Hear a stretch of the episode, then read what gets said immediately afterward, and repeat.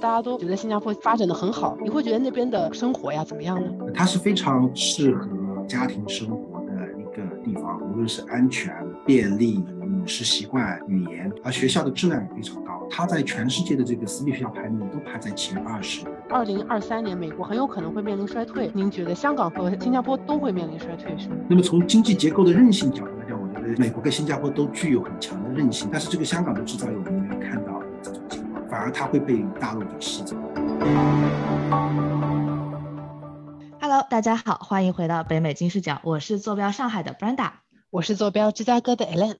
其实我们今天又请回了 Jerry 啊。其实 Jerry 之前跟我们分享了很多话题，比如说虚拟货币啊，还有啊 VCPE，我听的收获颇丰，然后讲的观点非常的新颖，非常流畅，逻辑非常严谨，我学到了非常多。所以今天非常有幸又请回了 Jerry，再跟我们聊一聊啊。因为其实上一次啊，我听 Jerry 说他是啊新加坡人，然后呢他在美国读了一个 PhD 就上学，在美国上完学呢，他去了香港生活。其实他的这一段经历和他的背后的选择，我觉得非常有意思，因为我知道 Brenda。他也是在加州这边啊工作了之后选择了回到上海的。Brenda，你会有怎么样的想法呢？我不知道啊，因为我可能周围大部分同学还都是大陆的学生，大家可能美本美硕，然后工作个一两年、两三年。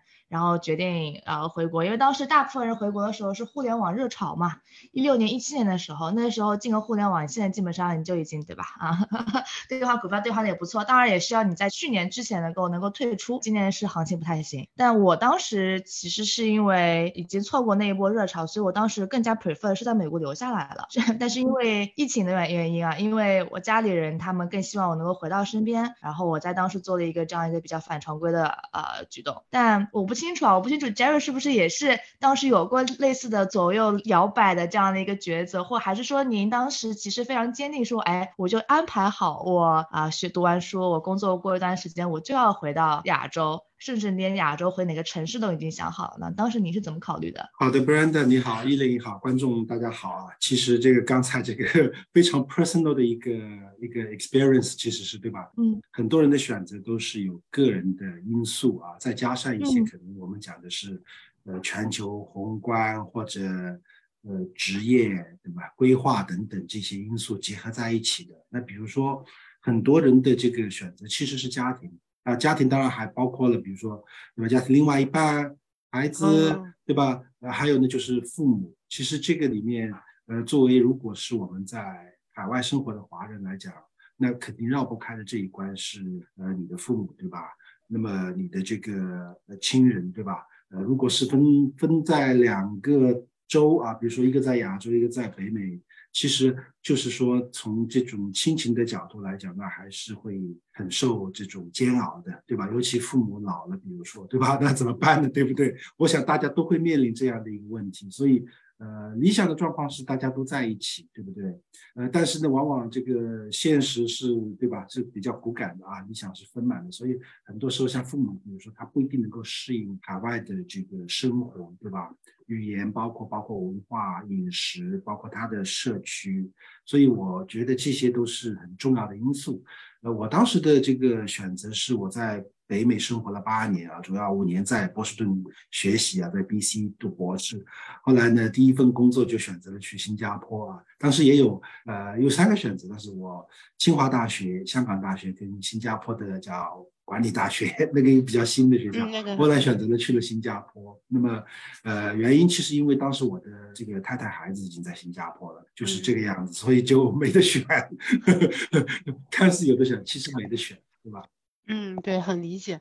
哎，对，但是感觉您刚刚讲到了，您在新加坡也有这样的这个生活经验，还有在这个香港也有，在美国也待了八年。您会觉得这三个城市相比，你会觉得呃各自的工作和生活怎么样呢？嗯，因为其实最近啊，很多人嗯都想考虑去新加坡，或者新加坡最近经常上热搜，大家都呃觉得新加坡发展的很好。你会觉得那边的生活呀怎么样呢？这个我当时是零八年到新加坡，然后一六年离开回到国内工作，在广州先，后来在深圳，那么去年到香港，所以呢，就是说我还是有一些比较，有一些感悟啊。呃，新加坡我最大的一个感受，因为我是新加坡人，可能有些 bias 啊，这个拿了新加坡护照，它是非常非常适合这个生活、家庭生活的一个地方。那么这个里面涉及到。无论是安全、便利啊，这个我们讲的是饮食习惯、语言，对吧？新加坡基本上你讲普通话就可以，走到哪里基本都可以，百分之九十五以上的情况下，我觉得就大家都能听懂，也能跟你用普通话交流，对吧？那么饮食这块呢，我觉得或者说的整个安全，新加坡大家也知道是非常管控、非常严格的一个。城市，新加坡政府，所以它的安全，这个是全世界应该我认为是最安全的城市，对吧？嗯，你无论凌晨两三点钟去街上去买东西都没问题。那么孩子读书也很方便，因为它是一个多种族融合的这样一个社会，所以像如果从孩子角度来讲，我在新加坡可以送到。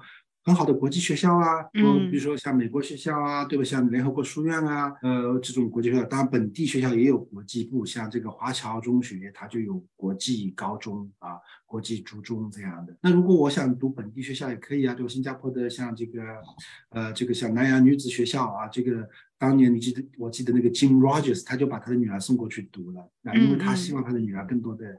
呃，能够讲中文，嗯，像李连杰他们应该也都是在呃南洋女子学校读的，所以就是他既可以选本地的名校，也可以选社区的学校，也可以选国际学校，所以这个选择非常多，而且学校的这个里面对于这个语言的这种，就是说，如果你是比如说你是呃华人华族，那汉语。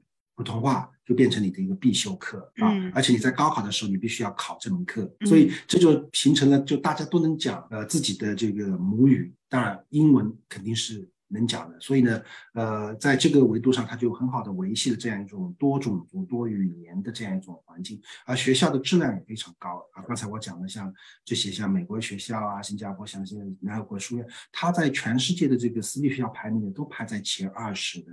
就是说，呃，当然也有澳洲，也有瑞士，随便你都有，各个选择选项都有这样。嗯，啊，他看来教育其实很好，教育非常好，新加坡的教育非常好。然后新加坡的这个就是，如果再往上走，就是。大学也很好，对吧？这个国大、南大，后来现在的新加坡的管理大学，后来还有一些新的学校。那么包括新加坡，它本身这个它是 A level 嘛，就是它是这个整个英国的这个考试体系，所以它在申请全世界的学校的时候啊都可以用啊，这个是它的一些一些优势，教育方面的我觉得。那么刚才我们再延展一下，比如说社区对吧？父母假设说未来老人或者说啊这个啊。去了新加坡生活，那他可以在用用华语到处走没问题啊，对吧？到处讲没问题啊，对不对？所以这个也是很重要的一个点，从从从家庭的这个角度来讲，对吧？那么从另外一个角度，就是北美，我觉得不具备的条件，新加坡、香港都具备什么呢？啊，这样啊？对，非常重要的，其实很多这个 expat 到新加坡的香港，他们。考虑的有一个点，其实就是这个这个家里面的这个 maid。那么呃，两个城市都是用大量用的是菲律宾的女佣跟印尼的啊，还有可能还有一些少数其他的印度的。那么这个像这个这个一个月的这个工资在新加坡大概女佣的这个薪呃这个薪水大概是在六百新币到八百新币，也就是四千人民币这样子啊，他会吃住在家里面，所以其实是蛮蛮划算的一件事情啊。只要四千人民币就是香港也差不多，对，在家啊。对，香港也差不多是大概五千港币到六千港币，所以这个水准是差不多的。嗯，没没想到还有这个服务，对，都对，居住在家帮你，就是如果你选到好的女佣的话，呃，所有家务事，对吧？包括带孩子，包括这个 whatever 啦，就是照顾老人都可以做得到，非常棒的。哎，当然我刚才说了，这个里面也有一些质量的差异啊，所以。呃，这个但是可以解放到一些一些像家里面的一些繁琐的家务事，对吧？对对对，这个真的很好，而且还可以帮忙带孩子。我听说国内一个月嫂就已经很多钱了，就是对吧，Brenda？你有听说吗？对，国内月嫂的话，像上海、北京一线城市，起码是一万打底的。对，而且而且这个职业程度啊，这种职业程度是不太一样的嘛，对吧？因为一个人他是一个外人生活在你家里面，所以你希望他至少是在这个品德方面是没有问题的，对吧？啊，包括这个安全因素啊等等。所以在这个维度上，我觉得新加坡、香港都很都很棒，只不过香港的整体居住会小一点，新加坡的房子会比较的舒畅，所以这个他都会在造房子的时候都会造一间专门给女人住的这个单独的房间。啊，嗯，哎，我其实有一个问题，因为其实我有在听周围的朋友在讲到底想要去哪里生活的时候，大部分想要去新加坡生活都是已婚的人士，可能他们更多考虑，就像 Jerry 说的是小，孩不是是小孩去哪里上学，然后父母去哪里养老，家里家务有没有人能分担？但大部分像可能像我这样的，就是单身且没有什么太多后顾之忧的同学们或者朋友们，不太会想。想到要直接直接第一考虑是新加坡，啊，我觉得大部分他们的 concern 是在于新加坡有点过于 peace and love 了，然后整个文化可能不会像他们想象中那么激进啊。但是我也想听听 Jerry 是不是真的是这样看的，因为我只在美国生活过，然后香港我听说是比较激进的，香港就是现在就是香港几年前是现在的上海嘛，可能比像上海更加严重一点，尤其是金融行业特别的累，特别的卷。那美国的话，可能三番没有那么的累。但是，比如说东海岸的一些地方还是比较辛苦的，嗯，那那那新加坡到底是一个什么样的状态？它适不适合像我们这样还没有成家立业的人去那儿啊发展呃工作？对。对对对啊，从这个职业的一个角度来讲，那么在亚洲呢，真正的金融中心、世界金融中心就是新加坡、香港。当然，上海我们也可以认为，因为只不过人民币不能够国际化，所以它大部分就是限制住了上海成为真正意义上国际金融中心的这样一个因素啊。呃，那么就是说，如果从这个维度来讲，所以在新加坡跟香港两个地方都是。既然是国际金融中心，你的要素就是说，呃，全球的这个叫资产配置、全球的交易，这个都会都会在在这两个地方的。那么从这个角度来讲，整个新加坡跟香港就是是亚洲啊，我们跟美国是没法比，我就跟纽约、伦敦也不能叫没法比，它的这个有差异化，待会再细细的讲一下啊。那么，呃，它对这个吸引了大量的这种金融的人才啊。如果就像呃，Brand，如果你想要的话，也可以去尝试，因为新加坡这几年的这个金融行业，尤其是这个要懂得普通话的，呃，需求其实蛮多的。这个是涉及到一个，因为其实就像你讲的，之前呢比较平稳，但是呢，从疫情发生之后呢，那么尤其包括香港这个当当时发生的一些是游行啊，包括一些其他的事情，所以很多金融机构呃，他们选择搬到新加坡，那么这样就导致了，也还这里面有很多大部分的中资跟这个叫华人的这些企业家，那么就导致新加坡现在整一个这个行业就是招人机会非常多。啊，那么作为机会，工作机会其实都差不多。比如说，我想，这个对吧？如果讲这个 UBS 在新加坡跟 UBS 在香港，我觉得业务内容估计也都差不多。只不过你的客户端，如果你的客户是中国大陆的，那么你在香港肯定会更加便利一点，对吧？如果新加坡你还可以辐射到印度跟这个叫东盟 A 项 A 项的这个十国，包括像印尼啊、泰国啊、马来西亚啊等等等等，越南啊，所以这个时候你的客户会更加的多元啊。我觉得这个是一个差异啊。但是呢，大陆的客户。或者说国内的客户也愿意去新加坡，因为主要是因为香港这个几年的一些不稳定吧，啊，造成的这个很多的呃现在的这个这个这个人跟这个项目都跑到了新加坡去。啊，所以对你来讲，也许这是一个机会，但是从生活的角度，新加坡相对是比较的平稳啊，但不能说他的工作没有竞争，我觉得还是具有竞争性的，因为金融的行业，呃，其实这个竞争性它是一个 by nature itself，对吧？就你是竞争，你是跟所有你的同行业，不论他们在伦敦还是在纽约，所以从这个维度上竞争是，我觉得是。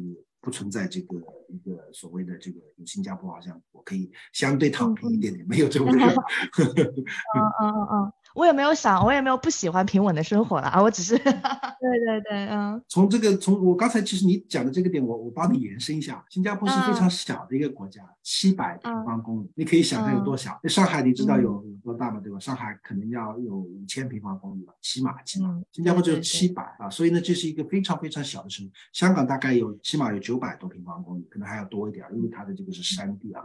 那么人口来讲，新加坡只有目前总人口六百万不到点，嗯，公民大概有三百五十万到六十万这样子，所以它是个非常小的城市，可能跟上海一个区一个区可能就都拿出来都有个比了，对不对？嗯，所以从这个角度来讲，呃，你可能一脚油门踩过去，哇，我从东海岸到西海岸，或从我南到北了，我可能要到马来西亚去。那你你说你能玩的或者能够去 explore 的这个就很有限了。所以大部分的新加坡人他们在工作之余会去旅行。那么呃，首选当然是马来西亚、印尼，比如说像它很近这个呃，尤其是像新加坡最近的叫名丹岛，这是印尼的一个岛，跟跟这个巴厘岛有点类似吧。但是新加坡度假人最喜欢去的。马来西亚当然你会去新山了，是这个新加坡对岸就是新山。那再远一点去马六甲，再远一点去吉隆坡这样子的可以驾。车过去。嗯嗯，哎，那其实你也讲到金融，那么数据这个行业怎么样呢？其实 Brenda 可能会更偏 data 一些，而且你会怎么看待就是新加坡、香港和美国未来的经济发展呢？因为我们现在讲的是现状，对吧？这个香港有些原因啊，导致了这个新加坡越来越好。那你会看待呃，在这个形势下，未来哪个地方会更好一些？你会有这么一个权衡呢？如果我们认为未来这个一个驱动经济的一个要素，从我的角度来讲啊，这个当然大家都说需求，对吧？其实呢，或者我的理解是，新新加坡典型的叫精英社会，所以我认为是精英或者企业家是驱动这个社会发展的一个主要的一个推动力，对吧？那从这个角度来讲，如果现在的一些精英、一些企业家都跑到新加坡去，那么新加坡当然还是会很有这个发展的这个呃潜力，对吧？那么当然从这个维度来更大一维度来讲，我觉得未来的这个几年全球的经济来讲。肯定还是以美国作为一个核心，当然美国也在面临一个高通胀下，这个美联储加息之后带来的衰退的风险啊，不能叫衰退，应该是衰退的风险。包括科技的大厂都在裁人，那这一波其实也延到了，延伸到了新加坡跟香港。在新加坡很多，对很多大的像这个比较有名的，我们举例东海集团 C C Group。对吧？这个李东海，呃，他是当年是腾讯投的嘛？那他现在是大规模在裁人，包括电商。对，像新加坡的这个电商是做，主要是面向这个东南亚的，像这个 Lazada，像这个呃，还有另外一个叫什么名字，我想想不起来了。呃呃，就是他们也在裁人，他们也在裁，在缩减啊，他们在准备过冬啊，这个情况。对，嗯，所以不仅是 physically 的过冬，整个行业也即将或者说。即将可能面临一个冬天，因为我也看到很多说法，说二零二三年美国很有可能会面临衰退，就是加上这个财政形势，所以您觉得香港和呃新加坡都会面临衰退是吗？对我，我觉得从这个经济的韧性角度，从经济结构的角度去看这个问题，我就会比较合理啊。这个钱啊人啊都会跑的，对吧？因为这现在是一个开放的一个世界，对吧？嗯，呃，当然大家都想要去一个相对从。自身给我自身这些制度的因素，是不是能给我安全感？这样一个呃角度去考虑这个，他你的这个。选择居住或者选择你孩子居住的一个社会，对吧？那么从经济结构的韧性角度来讲，我觉得美国跟新加坡都具有很强的韧性。这个韧性主要是指什么呢？就是说，呃，一个社会嘛，必须要有足够多元、足够这个差异化的这样的这种群体或者叫生产单位啊。那么美国的话，比如说金融服务业一直都是主导，但是在这个几年的话，我们看到这个制造业的这个一个逐渐的恢复啊，甚至像台积电都会去开厂啊。那么像我们比较熟悉的像。像这个福耀玻璃，对吧？像那个叫叫曹什么曹曹德旺，对吧？呃，这个大家如果看这个纪录片啊，他在还要去开他的这个开他的这个玻璃厂，实际上这个趋势是一直在发生，就是很多。制造业都是在回流，在回流美国。那么我觉得这个是一个很重要的因素，因为从就业需求的角度来讲，这个是一个对于中产人，这个是一个 fundamental 的一个这种工作机会，对吧？那么我再对比到新加坡跟香港，就是说，呃，其实这两个刚才两个两个两个城市国不叫国家，两个城市都是以服务业跟金融业作为它的主导产业。但是呢，新加坡的制造业这几年也开始就是一直都有，而且它从来没有放弃过，这个是值得表扬的。香港就放弃了制造业，这个很可惜。当然。原因是因为它离大陆太近了，所以很多厂直接搬过去了，对吧？对，新加坡的虽然小，但是它的造船业、它的这个像航空业、医药业，包括一些可能相关的行业，是炼化、石油炼化产业一直都很强。在亚在亚洲，在全全世界。那么这个最近这个三五年呢，是看到大量的医药企业呃搬到了新加坡。那么像这个我们比较知道的，像这个辉瑞啊、呃 Moderna 啊，像包括中国的科兴啊，目前全都在新加坡建厂。像科兴在新加坡一投就是一百亿，所以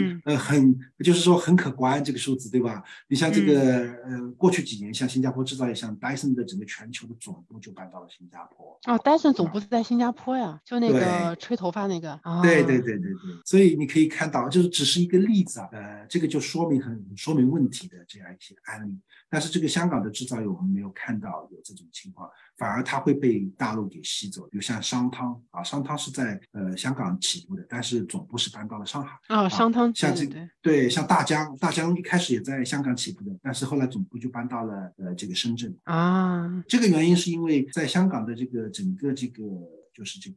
叫我们叫什么？产业空心化，原因是因为租金太贵啊，人员太贵啊啊，对这一点呢，在新加坡并没有就是说被这个房地产给绑架掉，这个政府这个里面经济里面的这个整个经济，呃，原因就是因为新加坡政府它维持了一个很好的一个所谓的一个就政府提供的这个叫组屋，我们叫组屋叫 HDB，如果大家可以找 Housing Development Board 这个 HDB，HDB 就我们可以理解成是中国的这个公租房，你可以买。那么上次节目我也可能也讲到过，就是说在新加坡年轻人毕业。那工作工作一开始一两三年之内就可以买足，因为一个组屋很便宜，大概像一个两居室、三居室的组屋，这个平均的价格也就在三十万到四十万新币左右啊。这两年会涨一些，那意味着就是我的首付百分之十的话，可能只要三四万新币。那新加坡政府说没关系啊，你是新加坡人，你买组屋我给你三万块钱、五万块钱所以你当配都、当配都可以付了。那我、哦我每个月大概只要付一个大概可能可能一千到两千新币就可以覆盖到我的这个一个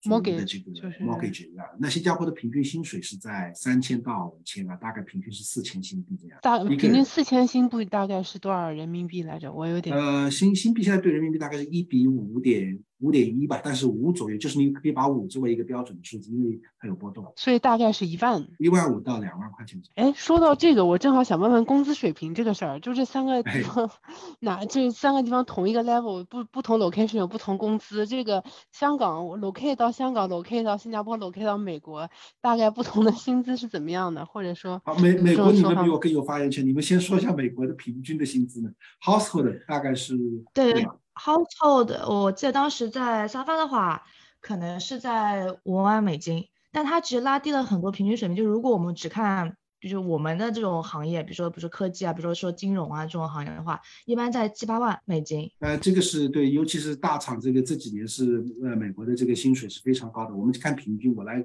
给两位一个数字啊，在香港的这个大学生就是本科生出来工作，平均的起薪是在两万港币左右，两万港币就是大对大概一点三千美金不到的，因啊为三千美金港币对美元大概是七点八。嗯啊，这是大学生出来，我们是平均啊，不论是金融还是其他，当然金融肯定会高很多，对吧？金融金融可能去到三万或者三万多或者怎么样。那么新加坡的这个平均大学生刚出来的平均薪水大概是刚才我说的，在三千五新币左右，三千到三千五新币左右。哦这样但是子对，但是这个税收呢，我从税收角度也给大家分析了，这个个人所得税在香港跟新加坡差不多，这个平均的这个税收啊，香港、新加坡大概在百分之十左右，十高一点点，比十高一点点。比十高一点。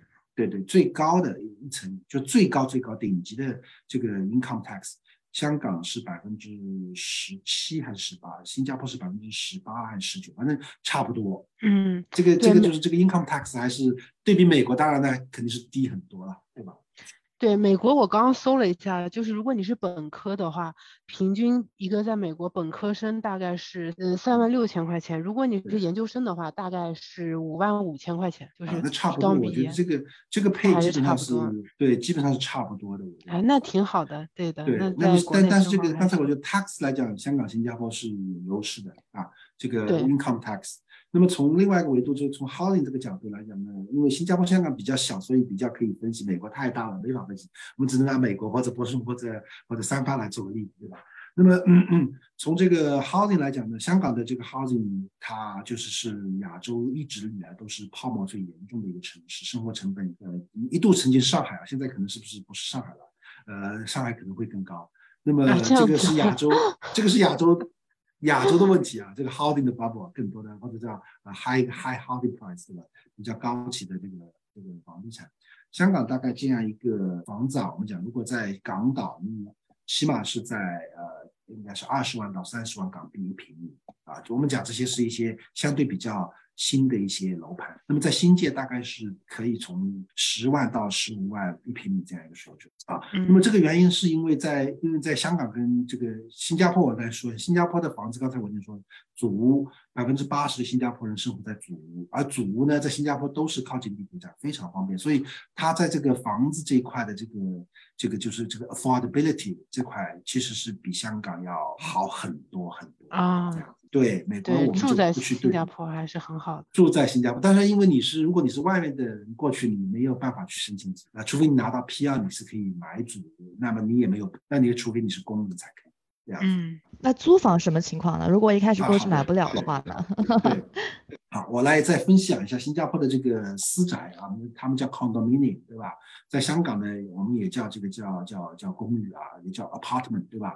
呃，那么因为在香港它分级比较复杂，它有呃本地人可以住在公屋、居屋，然后呢再往上才是这个我们讲这个我们理解的叫叫中国理解的商品房 apartment 啊。啊，那么呃，本地人呢，因为公屋居屋是本地人申请、本地人买卖的，所以外面的人没办法，所以我们只会在香港，就是我刚才说的那个价格是指呃 apartment 或者像嗯新加坡理解的 condominium，对吧？这个私人公寓啊，因为在在这个这些地方，你作为外部来的人，你都没有办法去买这个 landed property 嘛，对吧？不像美国啊，对不对啊？那么在新加坡呢，其实美国美国公民是可以买新加坡的 landed property 的，OK？哦这样子就新加坡对于对对美国公民是非常的 generous。啊，然后大陆的公民听说过呢这件事儿，对，对大陆的人可以到新加坡，对大陆当然你没有入籍之前呢，国内的人过去在新加坡可以在圣淘沙以前再买他的那个那个叫大的这个 house，只有圣淘沙，其他地方不能买。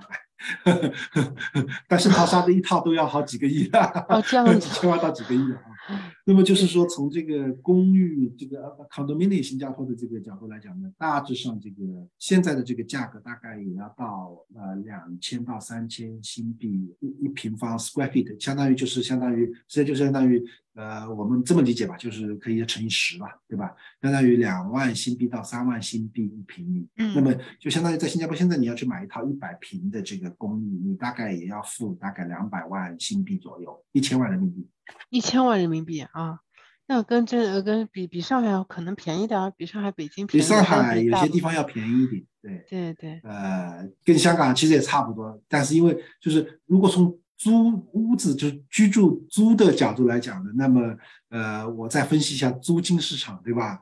呃，香港的就是大概这个说的对，大概这个租金的这个叫回报率吧，我们从回报率角度，大概平均是在百分之三左右啊。嗯那么相当于就是说我就是举个例子，我可能要去租一个一个一个价值一千万的这个港币的这个一个公寓啊，咱们讲一个公寓，大概这个租金是在呃两万到三万港币一个月，那么相当于转化成这个百分之三十万港币左右的这个这个平均，那么就百分之三嘛，对吧？啊嗯啊因为这个跟贷款利率你可以去查个 mortgage 这个可以去对比的。现在 mortgage 在上升，大概呃差不多，现在香港的 mortgage 的这个呃这个按揭的利率也差不多要到百分之三左右了啊。嗯那么呃从新加坡这个角度来讲，现在利率也差不多也在上升，也大大概现在涨到百分之三到四啊。那么因为美国在加息嘛，那么这个租金呢，现在在新加坡的这一套，刚才我说的这套房子一千万人民币的啊，大概两百万新币的这套房租下来，呃，月租金大概要五千新币左右，相当于在大概六万呃新币一年。那么一千呃两百万六万百分之三，差不多吧，对吧？哦对是的，百分之三，对，如果你去做租一个主屋的话，呃，大概是在三千新币这样租一个主屋，大概两个三居室的，两居室到三居室的。哎，那跟中国上海比怎么样，Brenda？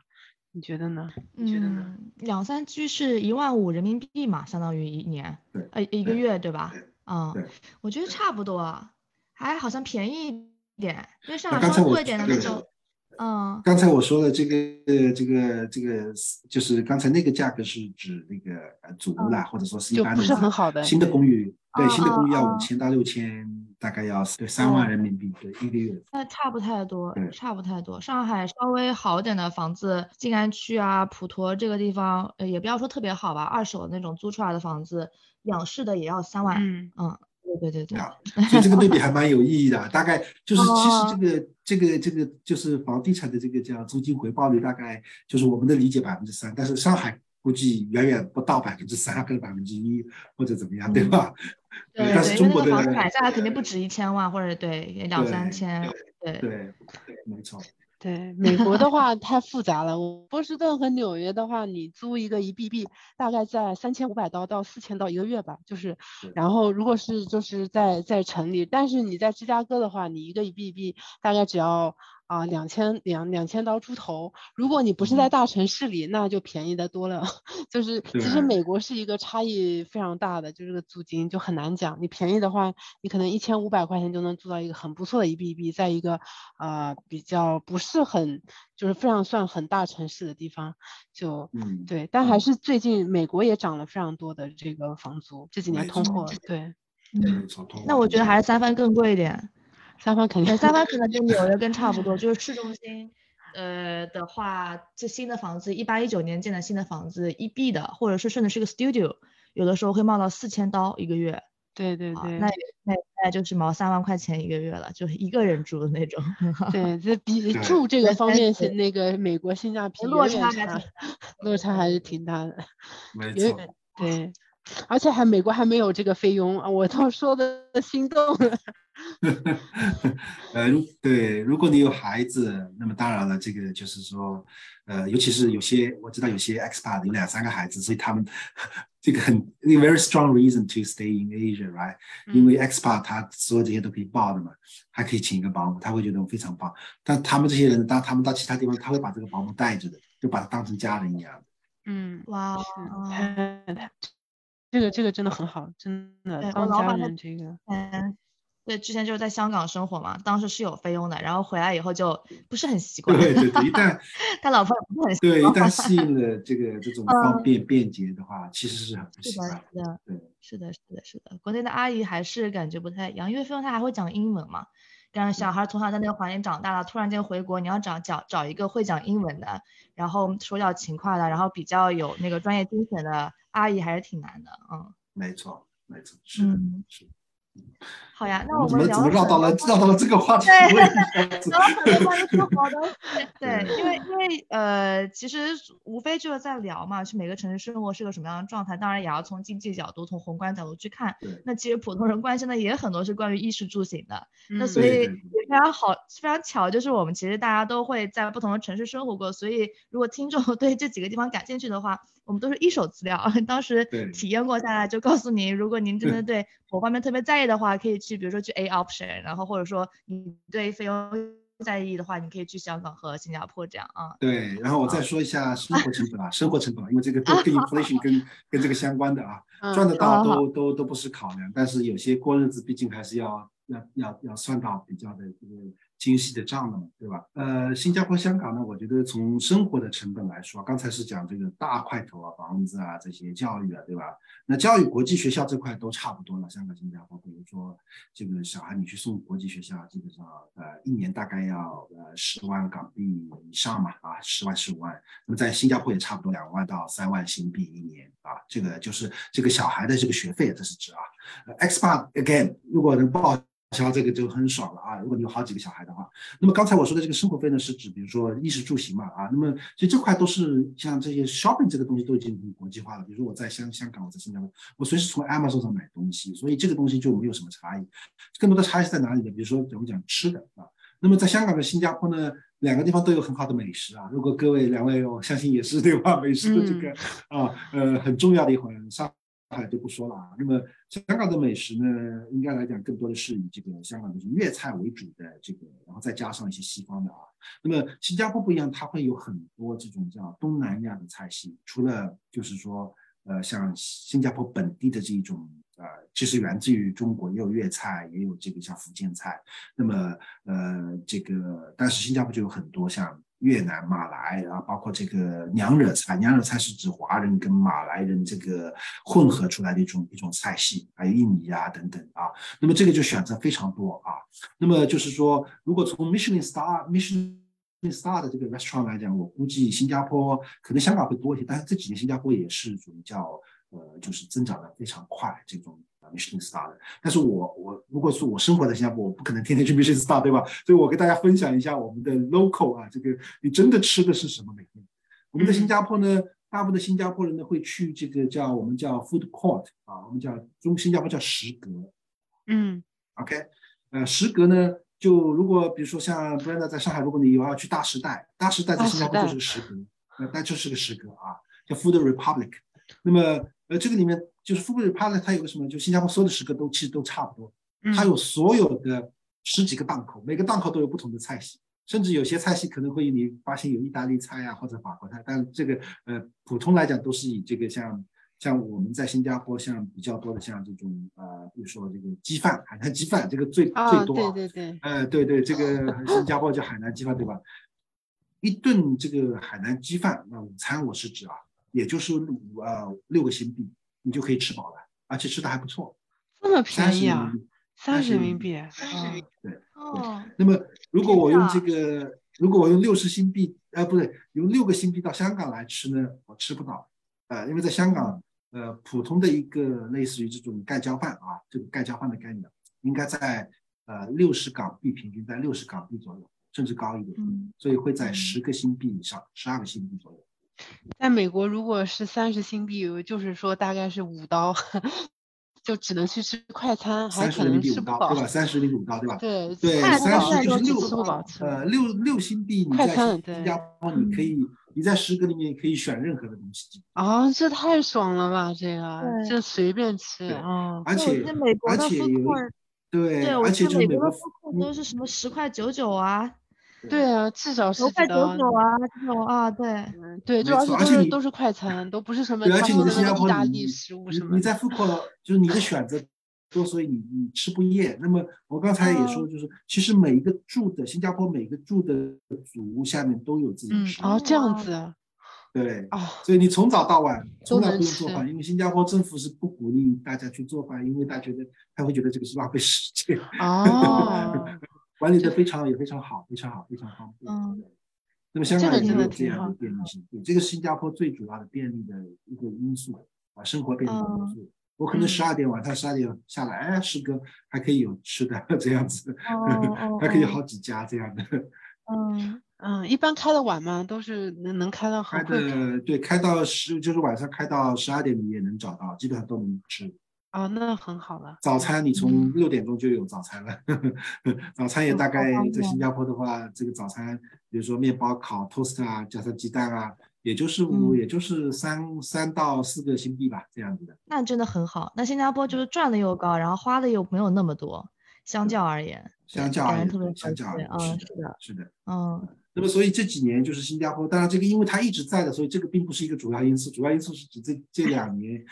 新加坡因为它比较稳健的、比较应该得体的抗疫政策，以及比较这个稳健开放的金融的这个市场，吸引了大量的这个呃人才跟资金，对吧？那么我们给大家一个数据啊，就是说从这个家家办家族办公室，以前新加坡也就是大概五十家不到啊，四十五家左右啊，三四年前啊，现在飙到六百家。啊，这么多呀？是因为有钱人都过去了是吗？就这个家族办公室，一个家办一个家办，你要这个就是整个运作下来，呃，我觉得没有一个亿的新币是不会去做的。有两千万新币啊，不好意思，人家不大给你做加班的，所以大概这样一个概念吧，啊，嗯，所以这个就是呃，加办意味着就是这个资金都会在那边，所以现在有很多这个投资人啊、VC 啊、PE 啊或者这个企业都会去新加坡去拜访这些。